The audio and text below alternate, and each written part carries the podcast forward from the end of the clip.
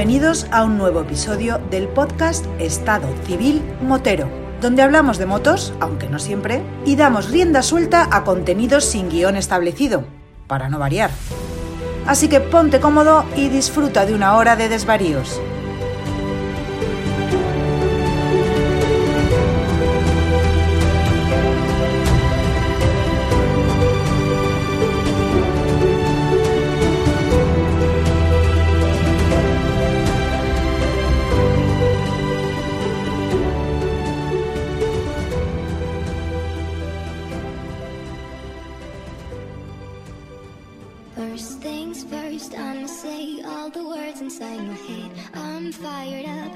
Pasa, chaval?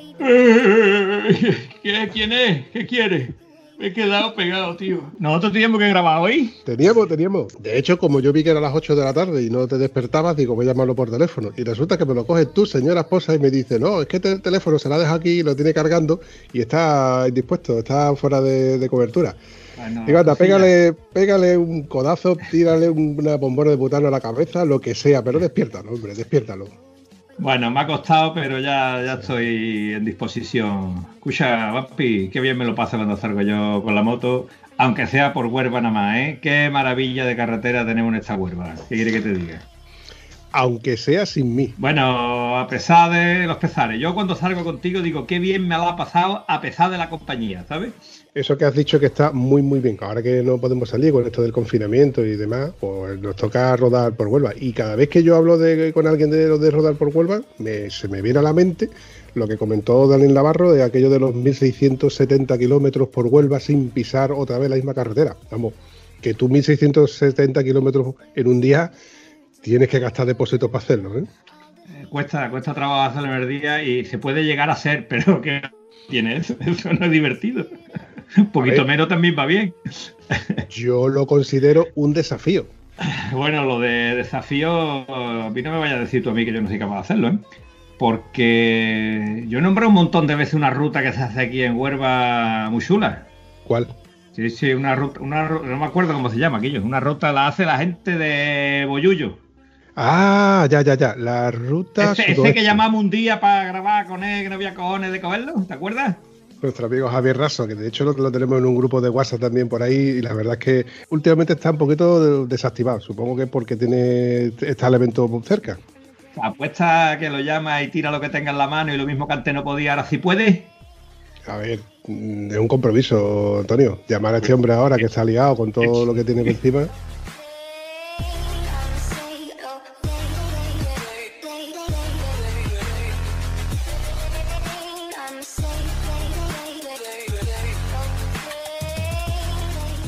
La ruta fantástica esta, la ruta que hace el Motoclub Uyuyo, es la ruta sudoeste. Y yo las veces que ha salido esta ruta, desde que la conozco, la he hecho siempre con mi amigo Manolo Vega, que lo conozco de hace tiempo inmemorial y ahora nos dedicamos los dos a lo mismo, los dos tenemos gimnasio. Y lo que hacemos es que nos cargamos toda la ruta el sábado. El domingo vamos directamente a, hasta allí. Bueno, este año no sé lo que haremos el domingo, porque la ruta no la vamos a cargar nosotros el sábado, aunque lleguemos empujando la moto, ya te lo digo. Pero el año pasado hubo evento. El año pasado no. Eh, quiero decir, el, el año pasado es la última, el último año que se hizo la ruta. El año pasado se chafó el invento porque se chafaron todas las rutas, ¿no? A partir de, de finales de febrero, bueno, finales de abril. ¿Cuándo fue? Bueno, da igual, no quiero recordar la fecha porque me sienta muy mal. Vamos a hablar cosas buenas. Bueno, yo te acepto el reto y voy a intentar pegarle un telefonazo a, a Javier a ver si a ver si soy capaz de localizarlo.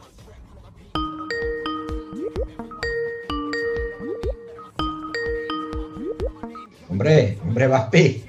Antonio, de tiempo que no te veo. ¿Qué pasa? ¿Cómo, cómo andas?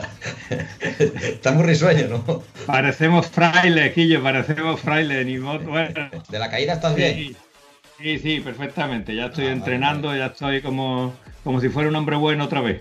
Chavales, ¿qué pasa? Estábamos criticándote, ¿Qué dice usted? estábamos poniéndote verde porque me he enterado de que hay una ruta sudoeste maravillosa que este año sí se va a hacer. Que no hay huevos de llamar a Javier ahora mismo.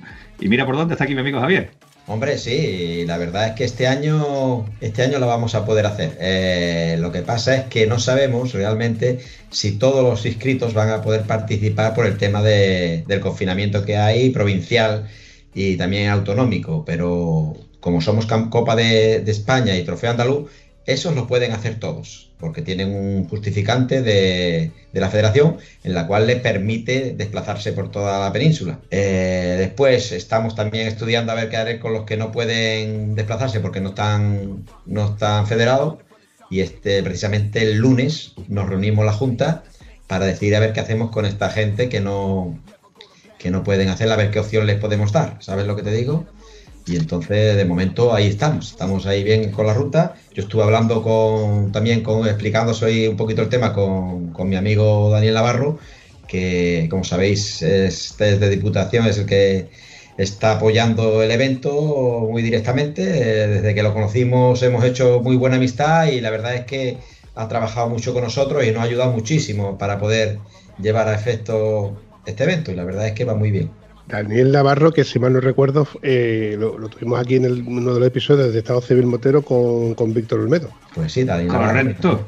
Eh, bueno, Papi, te voy a decir una cosa. ¿Qué te parecería? Vamos a ver, eh, ya que estamos hablando del tema Ruta Sudoeste, me parecería apropiado que llamáramos a, a Dani que participara también con nosotros en este coloquio que estamos teniendo de la ruta, ¿no? Él es también una persona que ha estado muy implicado también en el tema de la ruta. Bueno, por intentarlo que lo quede, pero yo voy una cosa, lo de hoy ha sido una carapola, porque despertar aquí al, al, al proteína, conseguir contactar contigo, y si ya de, de por sí con Joder Navarro, va a ser un pelotazo. Venga, voy a intentarlo. Hay que intentarlo, seguro que sí.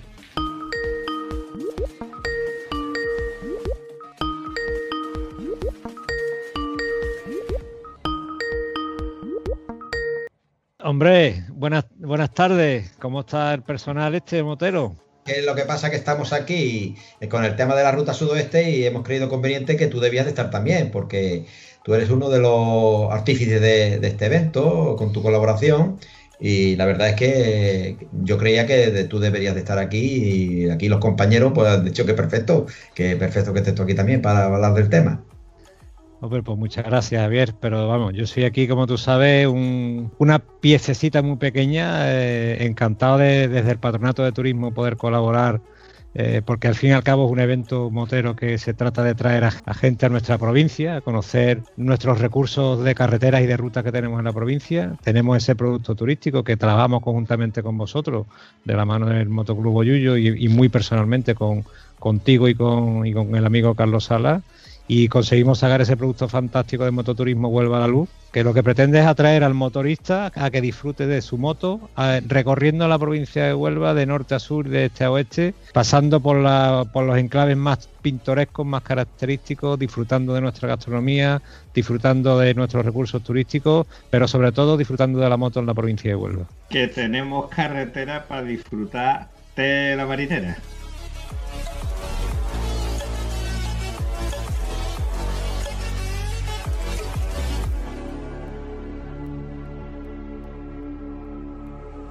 Eh, una pregunta que te voy a lanzar, Javier. Eh, ¿La ruta del sudeste cómo empieza? ¿A quién se le ocurre la feliz idea de organizar un evento de, ese tipo? Y ahora luego me vas a decir en qué, en qué se basa el, evento en sí, porque no es como, por ejemplo, otros eventos de tipo roadbook o demás. Cuéntame.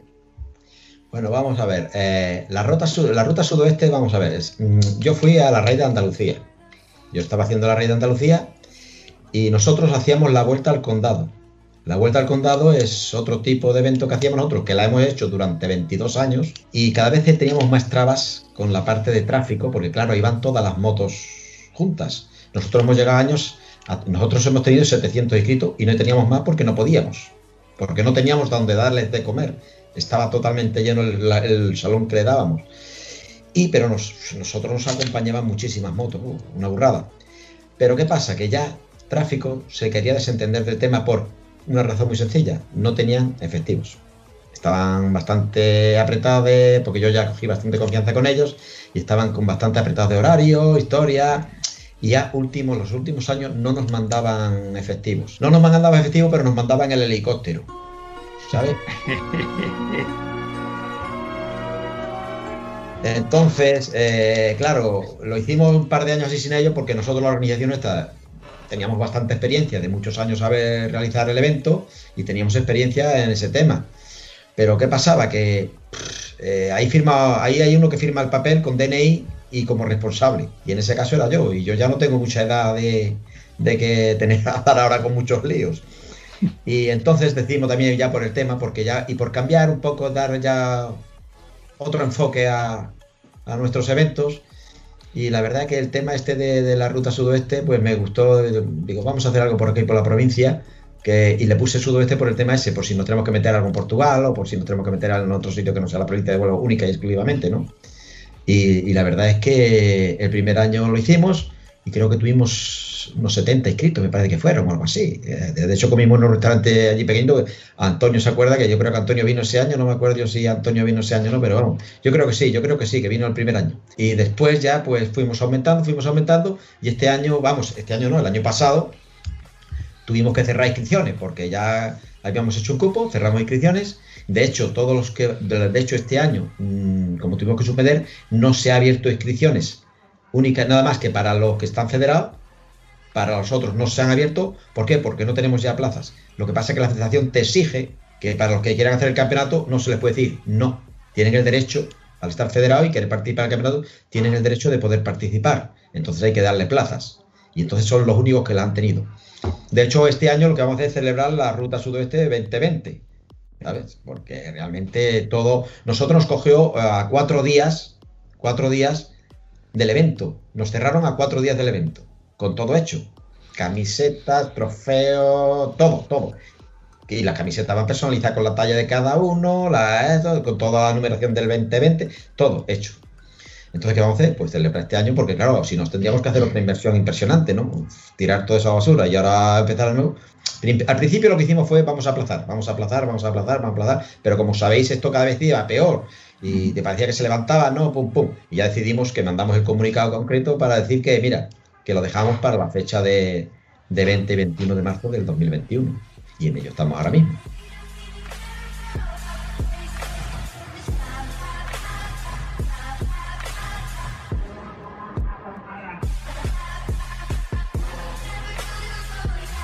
Sería algo así como la ruta sudoeste 2021 menos uno. O la ruta sudoeste 2020 barra 21. en cualquier caso es la ruta que, se ha podido hacer, porque realmente todos los eventos se han ido suspendiendo a todos los niveles, a niveles deportivos, a niveles motociclísticos, ciclísticos, eh, de carrera del tipo que sea, ¿no? Entonces hay que adaptarse a las circunstancias. Me parece una medida perfecta eso de tener la camiseta del 2020, porque si no me iba a faltar esa camiseta. Yo tengo, la verdad, que eh, el orgullo de haber podido participar en la, en la primera que participé, que fue la segunda edición, me parece que era, ¿no, Javier? Eh, la del agua. Esa, que ahí me engañaron, me engañaron como un chino. Pero que me estás container. Porque me dijeron, no, vente, que esto es una prueba muy bonita, que esto es una prueba muy divertida, verá cómo disfrutas de la moto. Y yo no he visto llover más en mi vida. En mi vida. Desde que yo me monté en la moto, bueno, miento, me monté en la moto no, me monté en la moto en Huelva y paramos el primer sello, fuimos rompidos, rompido Ayamonte. En Ayamonte empezó a llover y a eso de las diez y media de la mañana y hasta las 10 menos cuarto de la noche yo estuve entrando en Huelva, no paró de llover ni un minuto, pero ni un minuto, paraba a llover, no es decir chirimiri, llover. O sea, aquí ni Goretex, ni, ni, traje de agua, nos cruzábamos en los puntos de sellado. Yo creo que los, cuatro colgados que, estábamos haciendo la ruta. Vamos, mucho, uno de ellos era que lo habéis nombrado antes, el amigo Manolo Vega, y algunos más que nos cruzábamos todos calados y estamos locos, ¿dónde nos hemos metido? Pero mira, tengo que decir que a pesar de, la moja que nos pegamos, yo disfruté como un enano.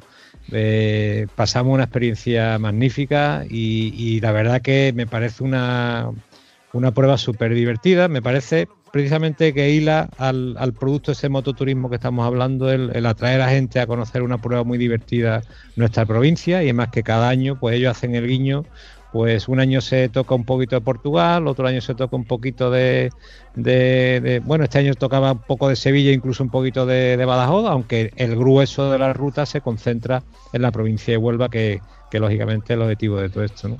Eh, Dani, ¿tú recuerdas que yo te vi a ti, vamos, nos vimos, yo iba con Manolo Vega y nos vimos eh, al lado de la chimenea? Oh, ¿Recuerdas o no te, o no te recuerdas? Ahí nos metimos ya, ese era nuestro último punto de sellado. Y ahí nos metimos, eh, ya con la verdad que con un poco de frío ya, porque ya veníamos calados de agua por todos lados. Nos metimos ahí una chimenea, eh, nos, nos, tomamos un colacao caliente. Y de ahí cuando volvíamos para atrás, yo, yo iba todo el tiempo tirando del grupo porque era el que conocía realmente dónde íbamos. Y tú lo, tú lo conoces bien, eh, Javier, a, mi amigo Miguel Pedregá, que viene siempre conmigo. Eh, lleva también una, una GS Adventure, una 1200 Adventure, y este tío monta, vamos, desde chico montando motos, y yo veía que yo tiraba de la moto y se quedaba detrás. Y de coño, me cogí otra vez, empezaba a tirar porque lo que queríamos era llegar a Huelva y se quedaba detrás, hasta que me paro digo, Miguel, ¿qué te pasa? Y dice, ¿qué me pasa?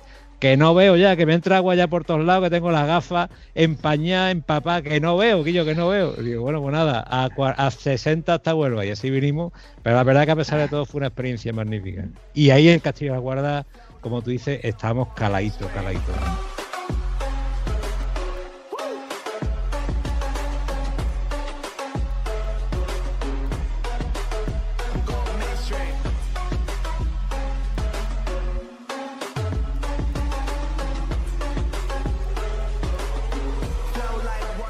Gente que coja la moto y, le pegue un chaparrón de agua como el que nos cogió nosotros, el concepto del pin lock es fantástico, ¿vale? Pero el pin lock tenemos que revisarlo, que no quepa una hoja de papel entre el pin lock y el cristal del casco, el plástico del casco. Porque si cabe, te pasa lo que me pasó a mí, que ya no veía ni con el pin lock. Y encima no se desempañaba salvo que estuviera al lado de la chimenea que gracias a esa maravillosa chimenea donde estuvimos charlando con el amigo Daniel, mi amigo Manolo, que allí fue donde nos calentamos un poquito. Otro detalle de chapuzas a domicilio. La mantelería de los bares de papel, eso dentro del pecho te aísla del agua un poquito de tiempo, ¿vale? O te seca un poquito de tiempo, después te vamos a otra vez. Bueno, la verdad es que a pesar de, de esa cantidad de agua que cayó, la gente, todo, vamos, la mayoría lo hicieron, ¿eh? fue una participación muy alta de los que lo hicieron. Yo creo que quedarían por hacerlo muy poquitos, ¿eh? Y la verdad que toda la gente estaba muy contenta, ¿eh? disfrutaron, como estaba diciendo Dani, eh, antes, a pesar del agua, disfrutaron, disfrutaron mucho, disfrutaron muchísimo. Y eso es lo que a los organizadores nos, nos, nos da fuerza para seguir haciendo estas cosas, ¿no? Que la gente llegue y diga, mira, nos ha caído agua, punta pala, pero no importa, hemos, lo hemos pasado de muerte, ¿sabes?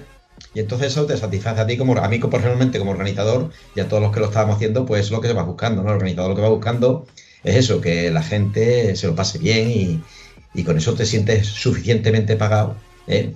sin que ganes un duro, pero eso vale más que, que todo el dinero que te puedan dar del mundo, ¿eh? La verdad que sí. La satisfacción de un trabajo bien realizado. Pues sí, sí, la verdad que sí, sí, sí, la verdad que así, la, hombre, siempre se puede mejorar, Vampi, porque tú sabes que ponemos el interés máximo, pero siempre te queda un poquito aquí. Yo cuando organizo algo procuro tener todo bajo mi propio control, porque, por ejemplo, ¿qué te digo? Muchas veces hemos, ido, hemos preparado y de, bueno, vamos a hacer una comida. Cuando hemos ido de ruta por ahí con el club o lo que sea, yo voy a buscar la ruta, me paro en el sitio donde vamos a comer y yo antes pido un menú que yo me como. Para cuando vayamos, digo, pues mira, este menú va bien o no va bien. Pero a pesar de eso, a mí vez nos pasó, pues nos pusieron, no nos pusieron el menú que nos tenían y nos fuimos y fuimos 100 personas a comer, ¿sabes lo que te quiero decir? Y ya eso te sale de la mano. Dice, espera, pero por eso yo me procuro tener todas las cosas que yo tengo. Y por ejemplo, el tema este de la ruta sudeste, tenemos que contar mucho con los bares donde se sella, de esto, lo otro. El año pasado, bueno, hace dos años, perdón, hubo uno que nos dejó un poco holgado por la primera hora porque me dijo que iba a abrir a tal hora y al final llegó un poco tarde. En fin, y son cosas que pasan, que tú prevés que van a salir bien, pero son terceras personas que en un momento determinado tú piensas que no te van a fallar y te fallan, y te fallan, ¿sabes?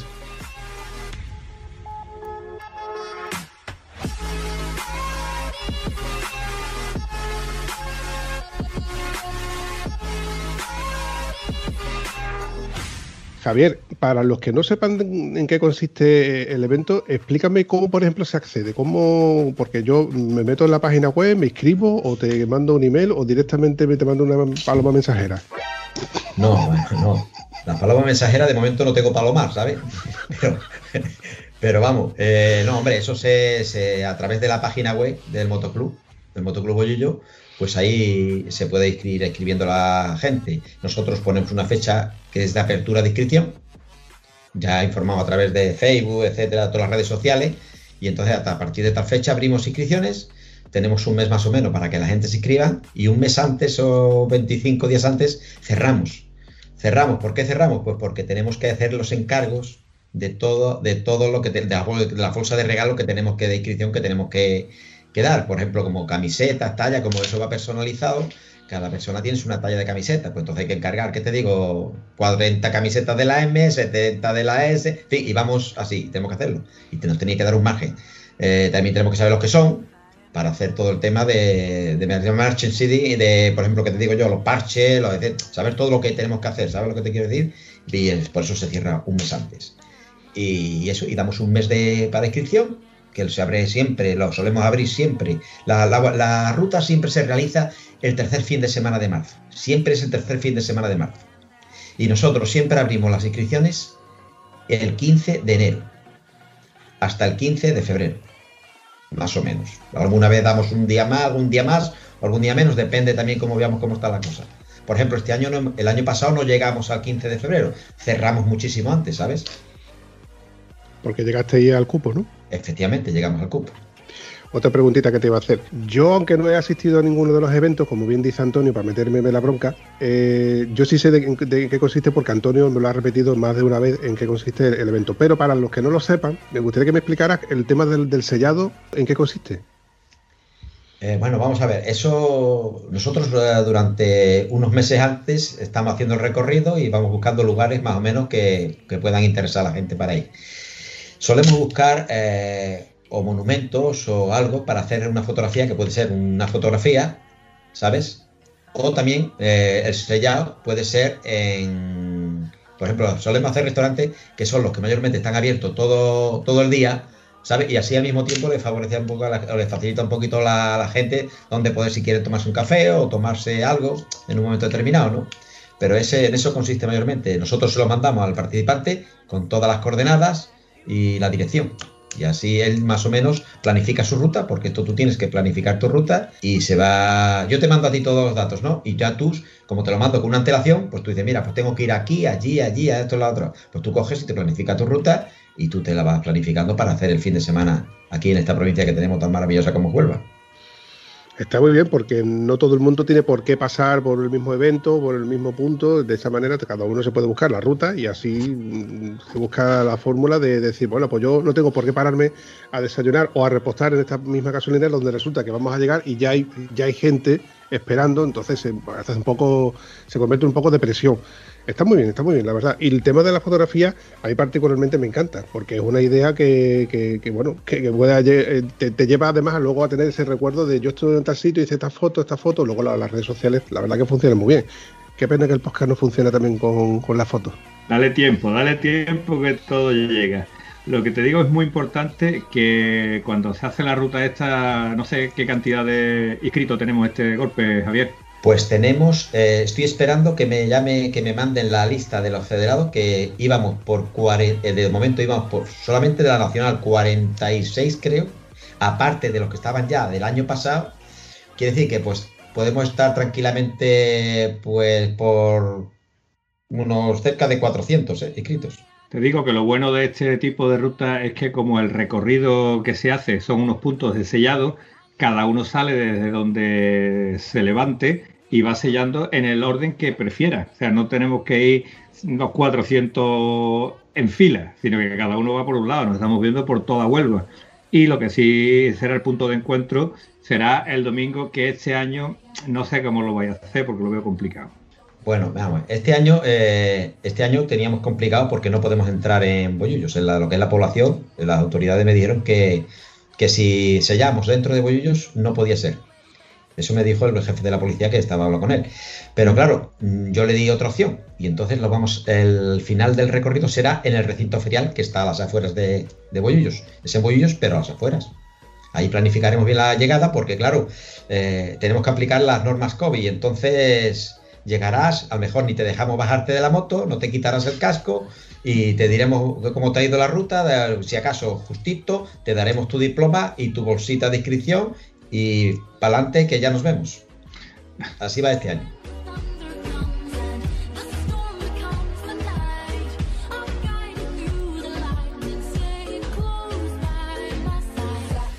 al final toca adaptarse, no nos queda otra, ¿no? Pero lo importante es que la prueba se haga, ¿no? Eh, es una prueba que afortunadamente te permite esa libertad de no tener que concentrar a un, excepto quizá el día de la llegada en Boyullos, en ese tramo me imagino entre las 12 eh, y la 1, 1 y media que se corta la llegada, ¿no es así, Javier? Sí, sí, pues así es cuando más o menos estará llegando todo el mundo, pero luego, como decía antes Antonio, tenemos la facilidad de que cada uno sale de un punto diferente, cada uno se organiza la ruta como quiere. Como esto no es el tema roadbook, que tú vas una ruta ciega, sino que tú sabes con antelación los puntos por los que tienes que pasar, pues ahora cada uno desde su punto de salida y con el grupo de gente que va se organizan, oye, pues salimos a tal hora y vamos a empezar por el este o por el oeste, por donde queramos. Al final tenemos que pasar por todos los puntos, por lo menos por lo menos este, en, esta ocasión las que podamos, ¿no? Pero eso te permite la libertad de, que no vamos a tener grandes grupos o, vamos a ir más bien grupos burbujas, los que vamos, salimos juntos, vamos a llegar juntos, vamos a pasar a horas diferentes unos y otros y luego cada uno se busca ya la vida, el punto, oye, pues vamos para aquí, tomamos café, vamos para aquí, comemos y, lo, y la llegada de Boyullo, pues este año va a ser un visto y no visto. Va a ser una pena porque el mismo pueblo de Boyullo se va a perder el espectáculo que supone también el llegar pues 300 motos en de golpe que te van a llegar, porque prácticamente la llegada llegamos todos a la vez, nos terminamos concentrando allí, estamos un rato y luego se hace incluso, eh, los amigos del Motoclub Boyullo pues organizaban una, un paseo con toda la caravana de motos por todo el municipio hasta que nos íbamos a comer, ¿no? Bueno, pues lamentablemente este año eso se va a perder. Yo espero y confío que el año que viene eh, pueda volverse toda la normalidad, pero sobre todo lo importante es que la ruta se pueda celebrar, que disfrutemos de ese, de ese día y medio de, de, motos y que la ruta sudoeste pues sea otro triunfo más del mototurismo en Huelva. Te voy a lanzar una idea. Yo aprovechaba el evento y vacunaba a los 300 400 integrantes. lo he propuesto, lo he propuesto, pero dicen que no hay. Yo lo he propuesto. Digo, no se baja, le subes así. Pero mira, que quitar la ropa en ese momento para, vacunarse, la verdad es que es complicadito, pero vamos. Se vacuna en el pescuezo. El pie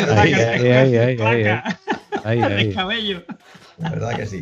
No, la verdad, como dice Daniel, lo importante también es que se haga, ¿no? Ya se realiza mucha gente. Decía, bueno, pues si no podemos lo aplazamos. Digo, mira, no se puede aplazar ya porque ya la aplazamos el año pasado porque no hubo más narices porque nos metieron a todo el mundo en casa. Pero si a este año, si este año eh, está la opción de que si no podemos todos, por lo menos una parte la disfrute, pues vamos a dejar que la disfrute. De todas formas, mm, este año mm, ya nos reunimos el, domingo, el, y depende lo que, eh, digo, perdón, el lunes y depende de lo que decidamos. Yo tengo en mente una cosa y es eh, dar la opción, que no sabemos si se va a hacer o no, dar la opción de que los que no puedan hacerla ahora la hagan por libre, nos manden las fotos del recorrido que hayan hecho y nosotros le mandamos su diploma como que la, como que la han realizado. Y le pondremos, por ejemplo, hasta una fecha. Pues mira, hasta finales de junio la puedes hacer y ya tú nos mandas esto, lo otro, y te, ya tú te vamos a mandar y tú te la haces por libre. La va a hacer por libre eh, quiere decir que la va a hacer prácticamente igual que tú. Lo único que pasa es que no va a tener la recepción de llegada y la historia, pero lo demás va a ser prácticamente lo mismo.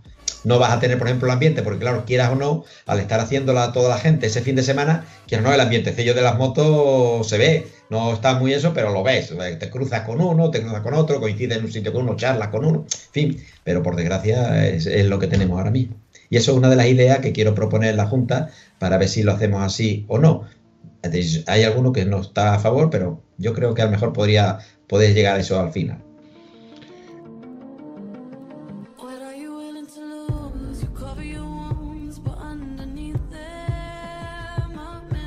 Eso sería una... Es que yo lo veo de, la siguiente manera. Eso sería el, el post-evento o cómo poder hacer realizar el post-evento. Por ejemplo, en mi caso, que yo, por ejemplo, me coincide que estoy trabajando y no puedo asistir al evento, pero sí me gustaría repetir la ruta pues me tocaría, por ejemplo, decirle a Antonio, Antonio, oye, vamos a repetir la ruta que hiciste con, con estos chicos de, de Boyullo. O, po- o, por ejemplo, en este caso, como tú lo estás comentando. Me lanzáis el, el- el itinerario y ya luego me organizo yo cómo hacerlo y os envío No. las fotos. Eso va, eso va enfocado mayormente, va enfocado a aquel inscrito, que está inscrito, que tiene su pasaporte, que lo tiene todo, pero por, por culpa de la pandemia no lo dejan venir a la provincia de Huelva. Que es uno que sea de Jaén, por ejemplo, o que te digo yo, de Badajoz, que no lo dejan venir y quiere hacerla. Entonces es darle otra opción al inscrito, ¿sabes lo que te quiero decir? Vamos, que independiente de, de después, tú vas con Antonio porque es amigo tuyo y quiere ir contigo, eso es una cosa que tampoco nosotros podemos entrar ni salir, ¿sabes lo que te digo? Puedes hacerlo tranquilamente. Lo que pasa es que al inscrito, al hacerla, nos mandaría a nosotros, eh, como que ha estado sellando, porque lo, como será fotográficamente, nos lo manda, nos manda la fotografía, como que ha estado en los sitios eh, concretos de sellado, ¿eh? y nosotros automáticamente le mandamos su diploma como que ha participado y ha, y ha cumplido el evento. Y la camiseta, que es lo que de verdad se va a poner, porque yo no he visto ningún tío con el diploma en el pecho vacilando, mira el diploma que tengo de la carrera, Hombre, claro, pero y con la la cami- camiseta bueno, la sí. y claro, claro, que- claro, la camiseta que eh, todos los inscritos tienen preparada desde el año pasado su bolsa de inscripción. Y Este, la, año hay un, este año hay un detallito muy bonito. Hombre, bien. Y la pegatina, la pegatina del paso por el desafío, que hay quien las lleva, que, que le falta ya pantalla para poner la- la- todos, los, todos los desafíos, todos los sudoeste y todos los raiders que hace, o los que somos más discretos y lo llevamos metido dentro del Toscade para que nada más que lo veamos y nos acordamos cuando abrimos la maleta. Como yo, por ejemplo. yo soy más discreto, soy más discreto. El, el Vampi lleva una pegatina así dentro de un día que salió con la moto y le dieron una pegatina. La he visto yo. Hay quien lleva más, pero bueno, lleva una sola. Es que es un chaval que, en fin, que Sale poco, mundo- sale poco. Que va, va- es más de ir a comprar pan. Tiene pegatinas de la panadería, tiene 17 panaderías de pegatinas y huesos. Señor, dame paciencia. Corriendo el estúpido velo, eh, te voy a hacer una pregunta, Javier, para los que no saben, para los que no te conocen, porque es la primera vez que pasas por el podcast de Estado Civil Motero. Por curiosidad nada más, ¿qué moto tienes? Una BMW GS 1250.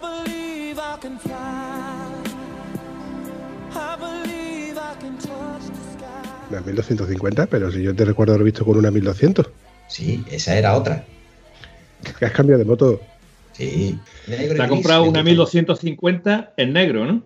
En negro gris, que sí, ¿eh? negro, negro. Que Muy la- guapa. la- tenía una, tú tenías una 1200 en negra y ahora te ha comprado una 1250 en negra. Eres un tío monocromático, te gusta tuve lo también, negro. tuve, también, tuve también una R 1250 R en negra y después me compré una R 1200 R negra.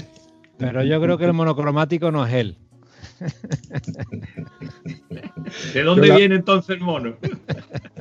Yo creo que la única explicación de que las cuatro últimas motos que tengas sean de, sean de color negra es por- para que la mujer no se dé cuenta de que ha ido cambiando de moto. No, porque a mi mujer lo que le gusta es el negro. Vale, entonces yo tengo un Es muy elegante. 580 porque le gusta a Entonces mi me mujer, gusta comprar las motos con el color que le gusta a mi mujer, que es el negro. ¡Ole! Eso está muy bien. Yo quería decir que mi amigo se compró una GS de las antiguas en blanca, ¿vale? Y la mujer no se montaba mucho en la moto, pero a la mujer le gustaba la moto en blanca. Y después se compró una 1200 LC en blanca y la mujer no se había dado cuenta del cambio, ¿no? Pero claro, no quería que el marido se gastara más dinero en moto y hoy día tiene una 1250 en blanca también porque ha pasado desapercibida, ¿vale? O sea, ha pasado de modelo, pero eran blancas. ¿vale? Eso es una buena técnica para cambiar de moto. Sí. Habilidad lo llaman, habilidad. No me di cuenta ni yo el día que, el día que el día que la vi, que me acerqué, que salimos de ruta juntos y me acerqué y digo, coño, qué buen cuenta kilómetros le he puesto a la, a la moto, ¿no? Le he metido, le he metido una TFT a la moto y dice, no, no, no me, no me he metido una TFT, le he metido la moto entera. Lo ha actualizado. Totalmente, totalmente. Bueno, pues nuestro amigo Manolo íbamos, eh, íbamos a hacer, creo que donde íbamos a hacer el, la Raider, me parece. La Raider, o, o- sí, la Raider. O, o el punta a punta, no sé si, yo creo que era el punta a punta, me parece. Paramos a tomar café, vamos, salimos, nos vimos y tu amigo Manolo tampoco se dio cuenta. Carlos Sala tampoco se dio cuenta. Y no se dio cuenta nada más que uno que venía de Sevilla con nosotros, que se dio cuenta y dice, oye, esta moto qué pasa. Digo, pues ya ves, aquí está, es una máquina estupenda. O sea que tus compañeros de salida ninguno se había dado cuenta del cambio de moto. Ninguno había dado cuenta. Qué bueno, tío, qué bueno. Es que eres un tío, una personalidad tan arrolladora que la moto pasa a un segundo plano. Pasa a un segundo plano, claro. Pues es difícil que un motero no se dé cuenta de, de, de qué moto lleva otro motero, ¿eh? Sí, sí, por eso te digo, es difícil.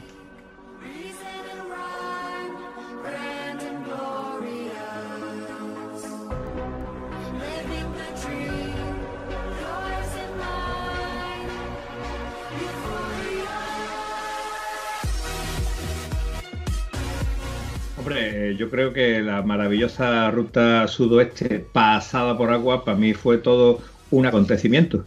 Porque la ruta anterior yo la hice muy divertida, había su poquito de sol, su poquito de nube, pero esta ruta pasada por agua, para mí de verdad me tuvo, su cosa, ¿vale?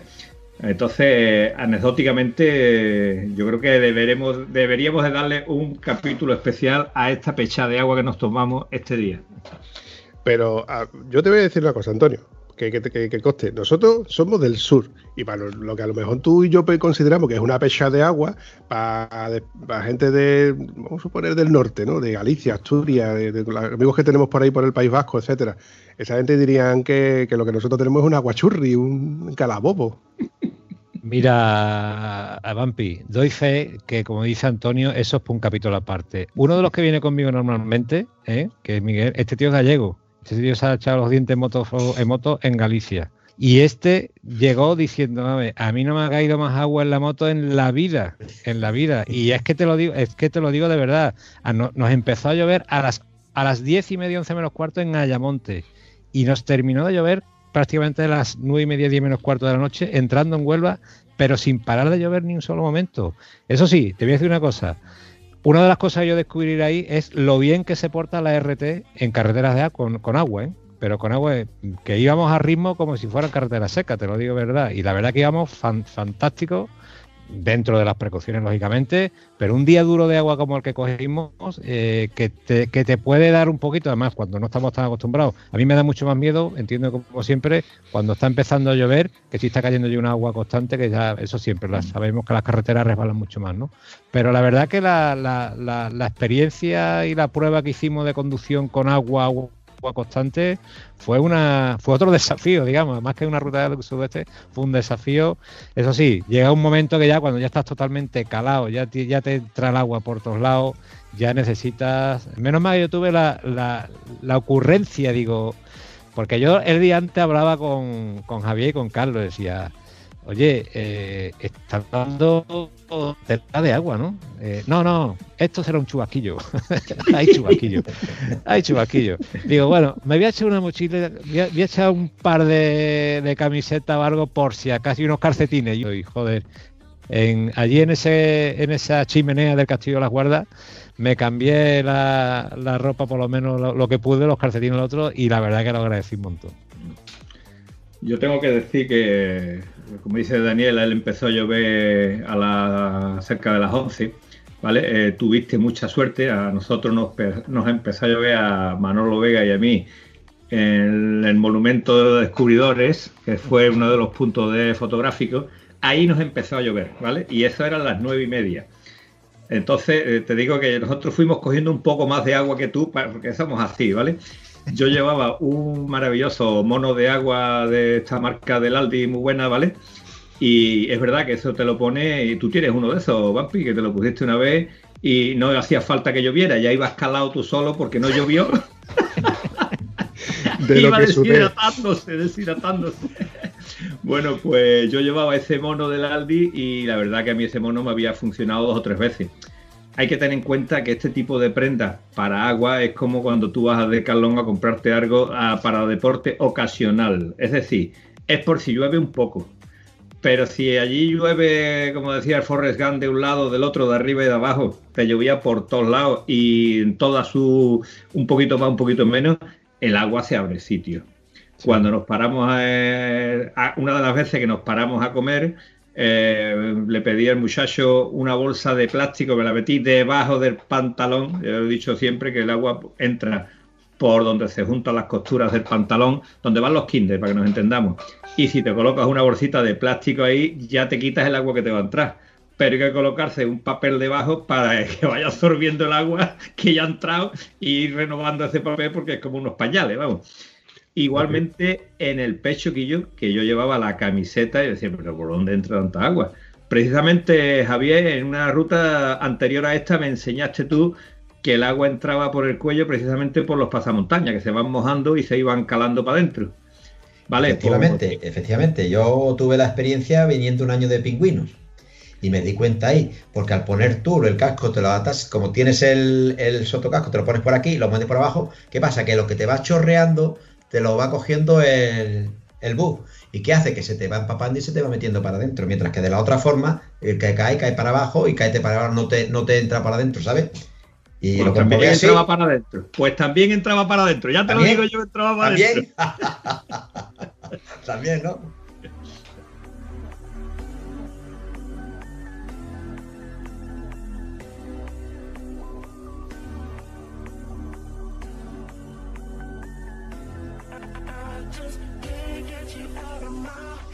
Yo creo que habría que anotar que en este episodio, eh, para, eventos de, tipo de que te pueda caer agua o un viaje largo, habría que llevar mínimo un par de guantes más para que se vayan secando los que están mojados, calzoncillos de repuesto, evidentemente, calcetines de repuesto, y lo que voy a anotar es el buff. Te voy a, te voy a decir una cosa, mira, mm, yo mm, recomiendo siempre el gorete. Yo tengo unos guantes de gorete que me ha caído agua a lo que no está escrito y yo he llegado seco. Tengo botas de gorete que la última, una de las raiders de Andalucía que hicimos, que yo entré en Málaga y, por la autopista ahí que entramos, ya el agua me subía por encima de los estribos de la moto, a mí no me ha entrado agua para nada en los zapatos.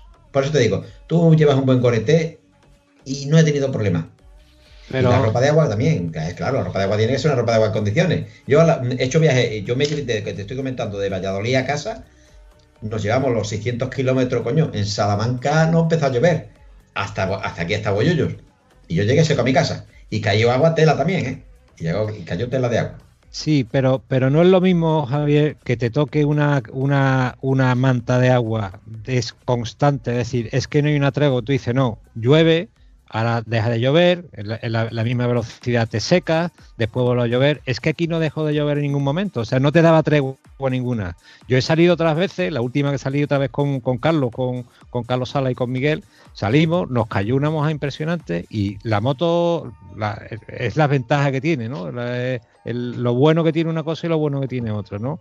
La, íbamos dos, dos S y una RT yo iba, vamos, como si no me hubiera caído ni una gota, vamos, seco, 100% seco. Y ellos llevaban muchas muchas zonas eh, totalmente mojadas. Con un rato de lluvia que te cae, luego te para de llover, te secas rápidamente. Pero cuando tú estás en una lluvia permanente y constante sin parar, ni Gorete, ni GRT, ni GS, ni nada, te calas. y si encima ya lleva un chubasquero del líder, ya ni te cuento. Pero te calas porque te entra por algún sitio. Porque el Goretex no cala.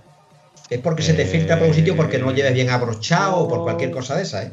Si eh, no, no te cala, ¿eh? Más de, 12, más de 12 horas lloviendo, tú no te preocupes que por algún sitio va a entrar.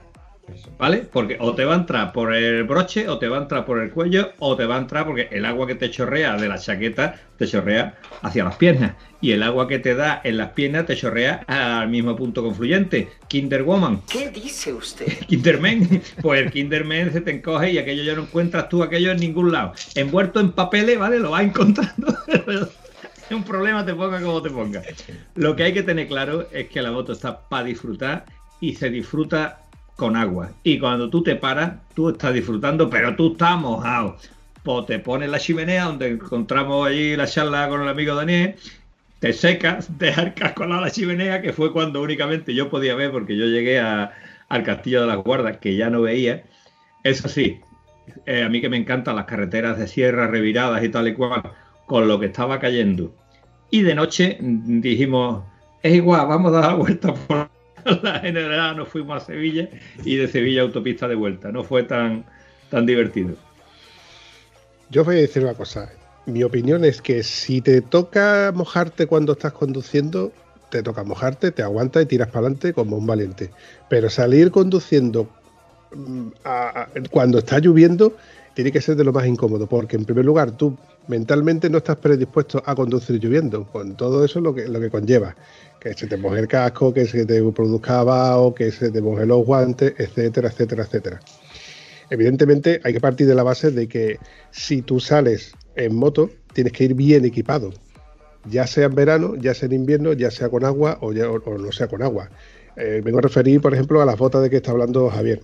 Las botas con gorete, evidentemente, te van a garantizar de que si te entra agua es porque te has metido en el agua. Si no, tiene que ser muy complicado, muy difícil de que te entre agua. Si vas con unas botas que no son gorete en este caso y tienes un hilito donde te pueda entrar agua, te vas a mojar y evidentemente lo vas a pagar con creces. Pero hay que ir preparado para todos los, eventos. En verano no vas a llevar gorete. En invierno no vas a llevar ropa calada, ¿no? Ropa de, verano. Entonces hay que ir un poquito predispuesto a, las condiciones con las que te, puedas encontrar. Mira, papi, te voy a decir una cosa. Cuando tú vas a hacer un viaje, ¿eh? tú programas el viaje y tardía sales. Y si está lloviendo, pues sales. Y si no está lloviendo, sales. Y, haga lo que hagas, tú sales. ¿sabes? y ya está. Porque, por ejemplo, si tú dices, bueno, voy a ir, ¿qué te digo yo? A tal viaje, a tal sitio y salimos tal día. Coño, te levantas y dices, coño, está lloviendo. ¿Qué haces? ¿Te vas a quedar en casa? Sales y ya está. No hay problema. Ya para la de llover. Si para y si no, pues peor para él. Peor para él, Eso ¿no? así, compadre. Eso sigue siendo así. Efectivamente. Efectivamente, eso es así. O sea, cuando tú tienes programada una salida, era la ruta sudoeste, la ruta sudoeste se hacía. Tienes un viaje programado y te cae en esa fecha, se hacía, vas equipado. Lo importante de todo es como yo digo siempre, yo intento ir siempre equipado, desde los pies hasta arriba. Pero ahora lo más importante de todo, no tener que probar si funcionan o no funcionan las protecciones. Eso es lo más importante de todo. Es decir, no pegar costalazos, no abrazar asfalto, que es muy incómodo y muy molesto. Y si no, que lo pregunte al amigo Antonio, que creo que hace poco lo ha probado, ¿no? Lo he probado y no me ha divertido nada de nada. Es una experiencia que ni siquiera le recomiendo a nadie, ¿vale? Eh, quería deciros, ahora cuando estamos hablando de salir con agua, eh,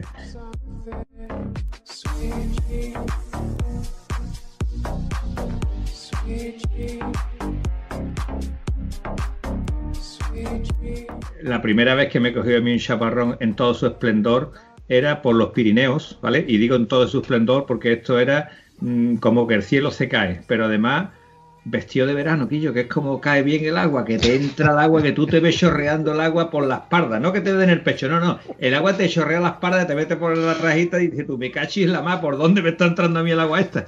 Bueno, pues fue llegar a una gasolinera, lógicamente llevaba maleta, llevaba ropa seca, entré en el cuarto de baño y yo, lo único que no teníamos agua era la cabeza, el casco. Lo demás no era como si te echan agua con una manguera, no, es como si tú te metes en una piscina con la ropa puesta. Me quité toda la ropa, claro, la ropa que llevaba, el traje de verano, verano, calado, me puse ropa seca, me cambié los calcetines, me metí un montón de papeles dentro de, de las botas intentando secarlas, le di un poquito con el secador de la gasolinera y acto seguido, pues nada, como un machote, me monté otra vez la moto, pero ya el chaparrón había pasado.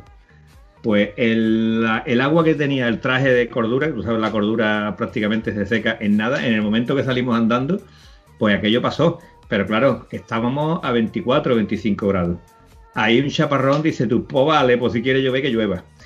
Pero el día este maravilloso de salir y empezar a llover a las 9 de la mañana, hice las 10 de la noche y no haber dejado de llover, ahí no, ahí no estábamos tan eufóricos porque nos habíamos mojado. Estábamos hombre, contentos porque quiera que no, es una experiencia más, es divertido, pero varía la cosa. Toda la vida de Dios, como tú sabes, Antonio, he hecho campo, hemos estado haciendo campo, organizando carreras de motocross, etcétera, etcétera, que Antonio no llegó a campeón del mundo de milagro, pero vamos.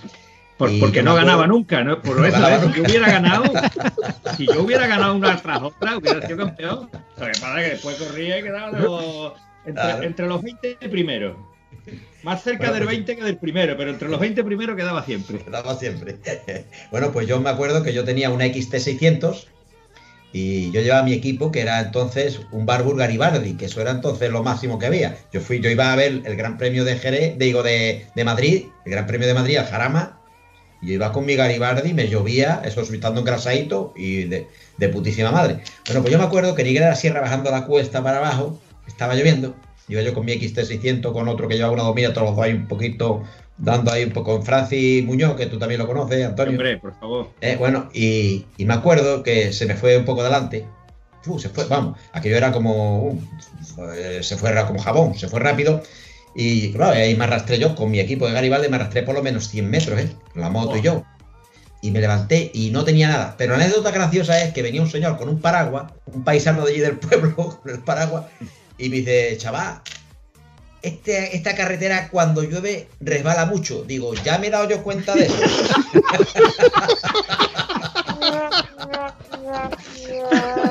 ya ha cambiado la asfalto, ha cambiado la asfalto y todo, pero vamos.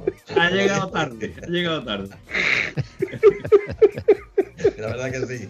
Muy bueno. los muy paisanos que saben mucho, Javier. Los, saben los- mucho, los- saben. los lugareños es que son muy. Otra anécdota que también iba por el campo y, y iba yo por un camino que no sé por dónde iba. Entonces yo con mis motos eso y me paré a ver, iba un señor montado en su tractorcito, su pascual y este típicos que había antes y me paro, lo veo, digo, jefe, ¿este camino dónde va? ¿Dónde coño va ella? ¿Al pueblo? ¿Dónde coño va ella? ¿Al pueblo? ¿Pero a qué pueblo, coño? ¿A qué pueblo?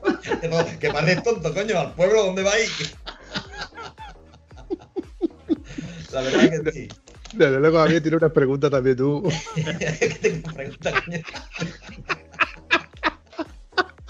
Son anécdotas que los que hemos estado toda la vida de Dios, yo me acuerdo, yo tengo también mi primera moto, mi primera moto fue una Cota 49, todavía la tengo. Estaba más oxidadita que la puñeta, que tendría que hacerle darle un repasito, pero en fin, eh, lo he pasado de muerte, yendo al campeonato del mundo de triada, cuando lo hacían ahí en la provincia de Cádiz, yo lo he pasado de muerte, haciendo carreritas para esta gente, para que corrieran y cositas de esas. Y lo he pasado muy bien. El mundo de la moto a mí me ha. Yo tenía un trabajo muy jodido, porque yo estaba trabajando a turno y tenía poco tiempo. Yo venía de trabajar, salía a las 6 de la mañana y me iba a Calvastaca para preparar una carrera, pero te digo que. Y entonces fue como fundamos. Nosotros en el año 84 hicimos el campe- un campeonato de Andalucía en Bollullos. En el año 84. Y el Motoclub Bollullos se fundó en el 85. ya estaba Y hecho el lo, hicimos, campeonato. lo hic- lo hicimos los de Bollullo a través de Moto 5. ¿Tú te, eh, ¿tú te acuerdas de Andrés Padilla y el padre? Hombre, por El- favor, pues, claro. Tenía él dado de alta el Motoclub Moto 5. Sí, y a sí. través de ese motoclub organizamos el campeonato de Andalucía en Bollullos. Me acuerdo, me acuerdo de aquello porque seguramente correría yo allí en aquella Sí, fecha. sí, tú también corriste, tú también corriste. Pues sí.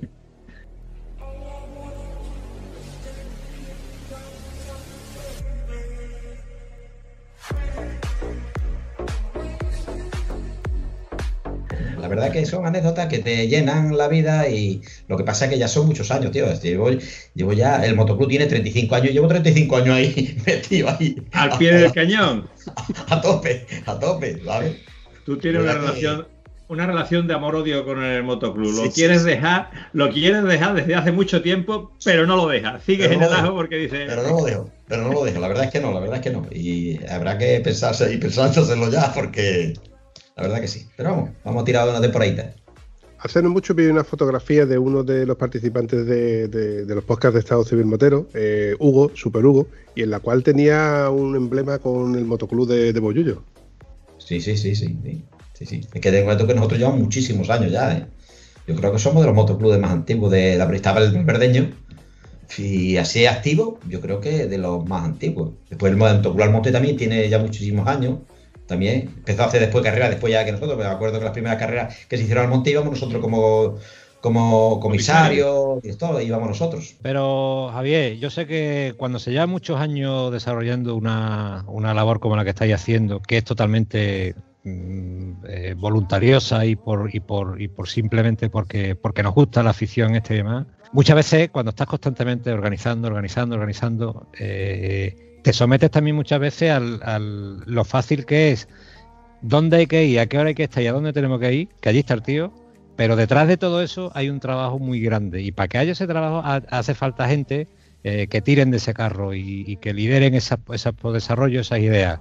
Vosotros por un lado, el otro día escuchábamos al Picha por otro lado con ese, con ese evento que hace y otros muchos eventos que se organizan, tanto en el ámbito motero como en otros muchos, que si no hay gente que tiran de ese carro, eh, sería muy difícil el poder tener este tipo de actividades y actividades que al final se terminan con muchas horas de curro, intentando, pues eso, como tú decías antes, siempre se puede mejorar, pero la verdad que lo que se viene haciendo hasta ahora ha salido muy bien. Y por supuesto mejorable es todo en esta vida. Pero bueno, yo creo que gente como vosotros que tiran de ese carro y que apuestan porque los que tenemos una afición podamos participar de esas actividades que organizáis muchos de vosotros, pues yo os animo a seguir, aun- aunque sé que muchas veces dan ganas de decir, oye, de vez en cuando un relevo viene bien, ¿eh?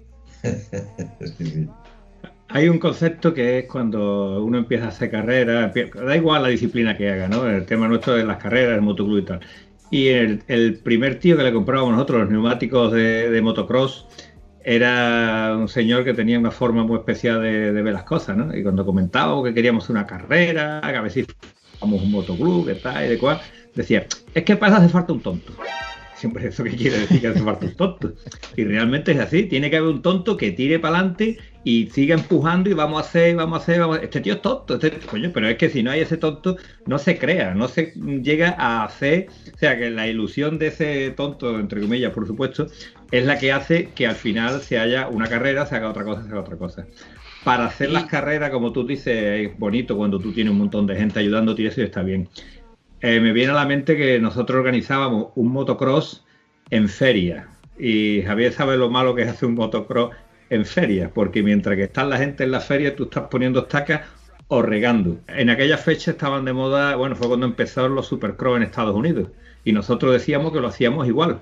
Además, en aquella fecha estaba el amigo Manuel Ángel metido en el, en el motocross y teníamos en común eso. El supercross en América lo montan en un, en un estadio de fútbol 5.000 tíos en cuatro horas. ¿De acuerdo? Y nosotros montábamos el motocross en Almonte o en Boyullo, cinco tíos en 5.000 horas, ¿vale? Trabajando como cabrones allí para poder echar aquello por fuera de día, de noche, regando de noche, que como gilipollas allí en vez de estar en la feria. Pero bueno, gracias a eso se hacían las carreras, ¿no? Cada uno tiene que tener su afición y su pasión. Mira, yo te voy a contar, yo te voy a contar una anécdota. Nosotros, el año que hicimos eh, una carrera allí, que, o sea, que donde teníamos el circuito, que era donde estaba la piscina, allí en la parte donde está el cuartel laboral final, que era uno de los circuitos que nosotros tuvimos, me acuerdo que por eh, el, sábado nos poníamos a preparar, regar, clavar está, que todo preparado, y también montábamos una pequeña barra para hacer algo de dinero, que la gente iba para allá, nos tomábamos lo que sea, y se hacía algo de dinero, también nos metíamos la barra a servir para hacer dinero. Bueno, y me acuerdo que la barra ese año no teníamos sitio y tuvimos que montarla en la recta de salida.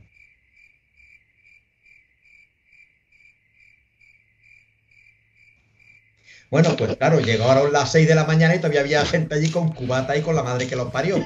Y claro, decimos, mira, ya no se sirve aquí más nada, no se sirve aquí más nada, coño, que va a empezar la carrera y tenemos que desmontar esto para arriba. Bueno, pues uno allí casi nos pega porque decía que aquello no se cerraba. ¿Sabes? Pero te digo, es que eso, eso que decía Antonio antes, de que para esto, que decía el paisano, que para esto hace falta un tonto, es que eh, no, es, exactamente, pero hace falta esa persona que, se eche para adelante, que diga, vamos a hacer esto y vamos a echarle todas las horas que haga falta, para que después llegue el tonto de verdad, que es el que se permite el lujo de criticar. Pues hay que ver cómo estaba esto, hay que ver dónde han puesto el control este, hay que ver la comida. Pues, yo, pues mójate tú, organízate tú, pierde tu tiempo tú, échale tu tiempo tú. O sea, tú me dices dónde y cuándo tengo que estar, que yo te voy a criticar después. Es que desgraciadamente este mundo es así.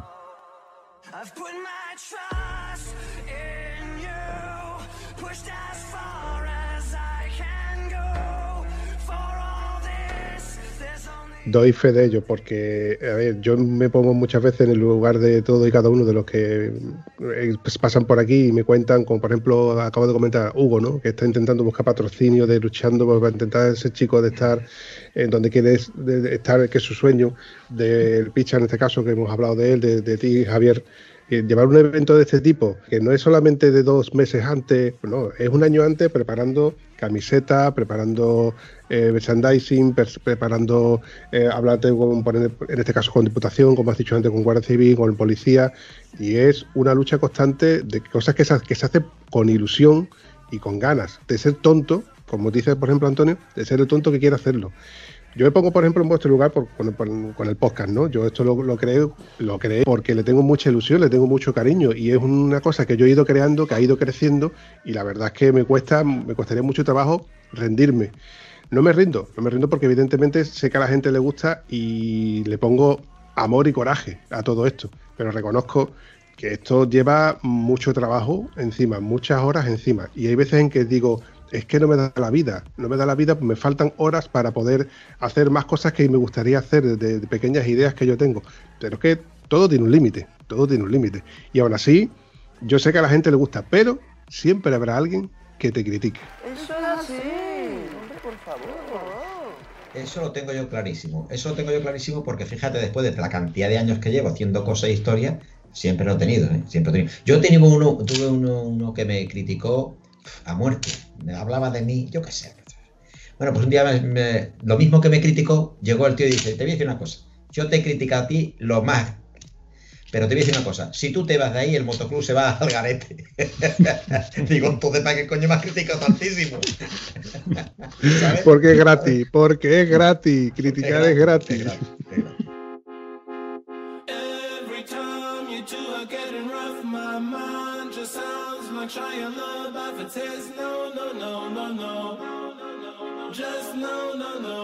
Bueno, vale, como ya hemos llegado a la hora de, de podcast, creo que va siendo hora de ir finiquitando este episodio y bueno, no quiero por más que agradecer a todos y cada uno de los que habéis estado aquí echándome una manilla. Bueno, pues nada, yo te doy las gracias por haberme invitado, aunque he tardado bastante en poder contactar contigo, porque tú sabes que tengo ciertas obligaciones que muchas veces me impedían. Pero vamos, yo estoy encantado de estar aquí contigo porque además ya nos conocíamos de antes y tengo a mi amigo Antonio y mi amigo Daniel que me lo he pasado de muerte, vamos, no sabía yo que había pasado tanto tiempo, la verdad que no, me lo he pasado de muerte. Gracias. Bueno, Vampi, Antonio y Javi, encantado de estar con vosotros. Eh, yo ya es mi segunda aparición aquí y encantado de, de acompañaros cuantas veces me llaméis. Eh, se ha hecho un rato agradable hablando de la afición que nos gusta, que es las motos y de lo que por lo menos a mí me sirve para desconectar, evadirme y, es la verdad que algo que me, que me enriquece enormemente cada vez que salgo por ahí. Así es que, eh, Vampi, enróllate y hazte una rutita sudoeste un día de esto, a ver si nos vemos en las motos, no solamente en el podcast. Se intentará, se intentará. No prometo nada, pero si puedo, el tiempo que tengo libre lo gasto en moto. Bueno, chicos, como suelo decir, cada vez que suelto la moto, cada vez que hago algo, pero lo digo muchas veces en este podcast porque es real, Quillo. Qué bien me la ha pasado contando batallitas con ustedes. Y bueno, Javier, ya, ya nos seguiremos viendo porque yo espero que la ruta esta fantástica del sudoeste sea la primera del año y ya este año sea un año de ruta en, en hacer posible nacionales, ¿no? Como la que hemos estado haciendo a ver lo que a ver lo que nos da el país o, o lo que se llama esto que no quiero decir nombre, me da coraje. Como dice nuestro buen amigo José de Dame Rueda, ver veremos. Así que lo dicho, chavales, os doy un abrazo y os espero veros pronto. Hasta pronto, chicos.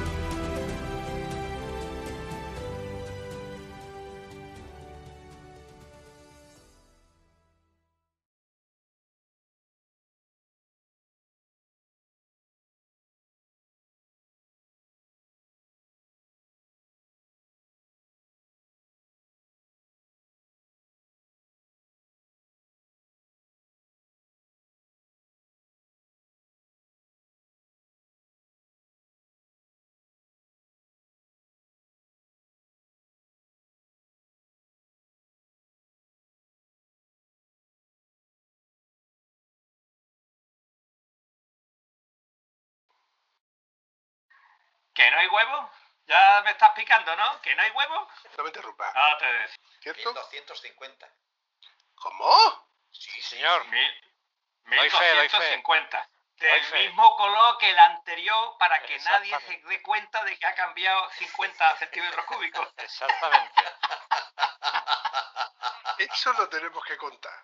Por cierto, ¿sabes lo que son las siglas LC en un chihuahua? Eh, no. Por favor, Lampi, Lampi, Lampi, dedo de cajón. lame coños. Está perfectamente entrenado. Eres más bruto que un Antonio. ¿Qué perro tiene? Yo un LC pequeñito. Hostia, un LC, tío. Fíjate tú lo que es, ¿no? Estoy Por interactuando. Coño, ya está. Tiene ganas, después de tarde con ganas de cachondeíto, ¿sabes? Oh, Ah, espérate. es la clave de esto, si no, no lo haríamos. y estamos en el premio. Piticlin, piticlin. Peticlin, peticlin. Peticlin, peticlin. Y ahora es cuando. Ahora es cuando entro Anda, Daniel, preséntate. ¿Y yo qué pasa ahí? ¿Esto qué es? ¿Tanta gente? El dedito, Antonio, me cago en la madre que te parió.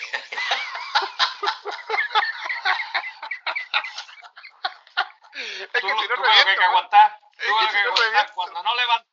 Cuando yo me quedo quieto esperando que hable, se hace un silencio de 45 minutos y ahora te quejas de que no levanto el dedo. Tócate los kinder, cojones con los silencios respetados. Vale, para ti la perra gorda.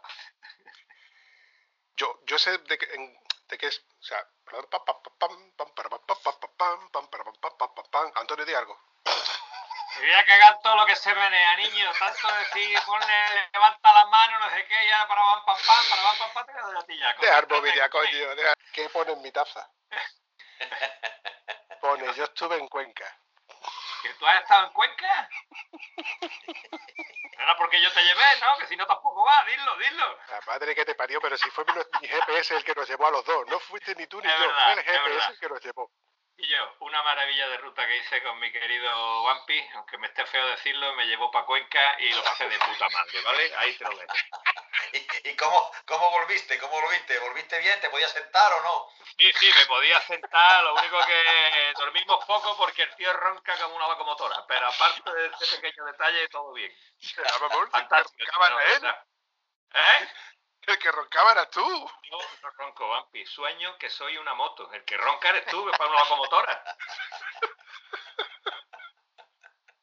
Mm, mm, mm, Un segundito.